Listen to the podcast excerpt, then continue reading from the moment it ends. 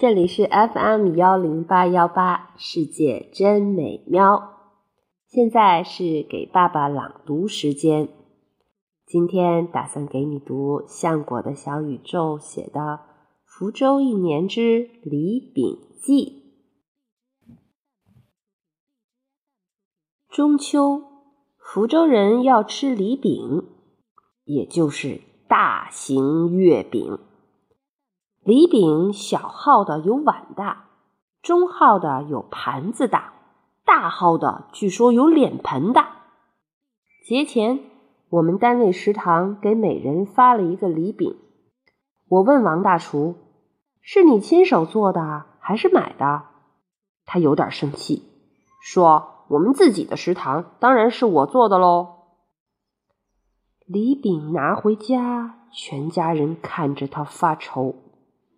这家伙有盘子那么大，正面密密麻麻全是白芝麻，立起来看有两三厘米厚，背面油汪汪的，饼硬邦邦的。我拿筷子捅了半天，才捅了一个大窟窿，夹出里面的馅儿，研究了一下，亮闪闪、油滋滋的。是猪大油无疑，搓说着的沙状物是白糖，花生、芝麻也隐约可见。再一捅，吓一跳，竟然冒出一块小手指粗细的大肥膘，白白的、肉肉的、颤巍巍的。被惊吓的次数多了，这次我很淡定，说：“汤圆里可以有鱼丸。”糯米团子里可以有萝卜，粽子里可以有卤肉和香菇，那梨饼里有肥肉也没啥。我夹起肥肉就扔到了喉咙里，儿子打了个哆嗦，问：“咋样？”我说：“嗯，和冬瓜条差不多。”老杨搜了一下资料，说：“哎，传统的梨饼里还真有冬瓜条。”我说的不是肥肉，是除了肥肉之外，这饼里还有冬瓜条。我傻眼了，又翻了半天，不仅没见着冬瓜条，连肥肉都不见了。为啥梨饼里要出现这两种外形近似、荤素两异的食材呢？我们猜测半天，可能是以前穷，为了糊弄人，以冬瓜条冒充肥猪膘。或者两者混杂，看着分量足，吃起来也不大能分清楚。梨饼里还有梅舌，查了一下，是梅子腌制成的，切成细碎的片状，状似粉红的舌头而得名。福州另一道著名甜食鱼泥，也要用足量的猪大油和糖来制。治好后，上面也要撒一层梅舌。福州人是嗜甜的。郁达夫在《饮食男女在福州》里吐槽说：“福州菜馆里的鸡鸭四件，味道如同蜜饯的罐头一样。”我觉得绝不是夸张。例如，我每次吃荔枝肉，那个甜度都能让我灵魂为之一颤。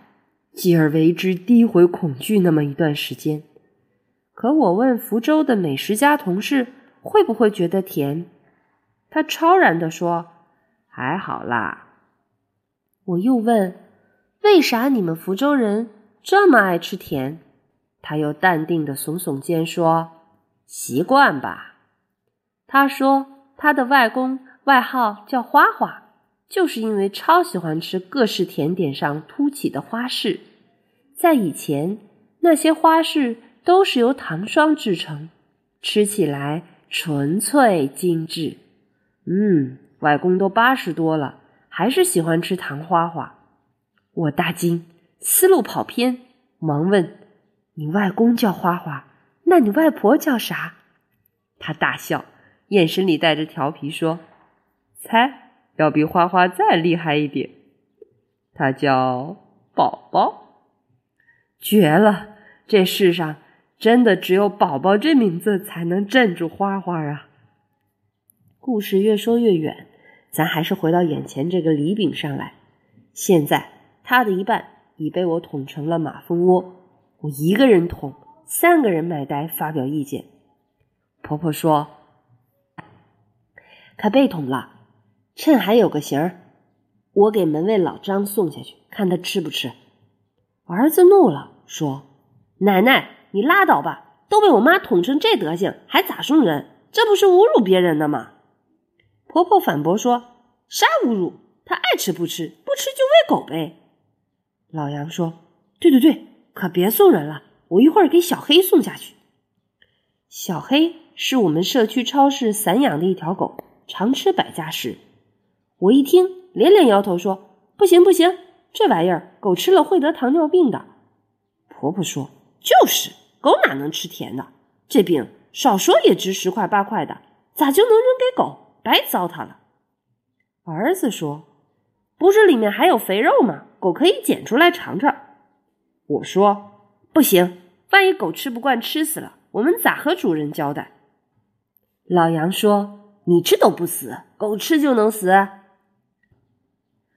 我不吱声了，在三人的注视下，默默走到厨房，拿了一个塑料袋，把剩下的梨饼放进去，然后开门。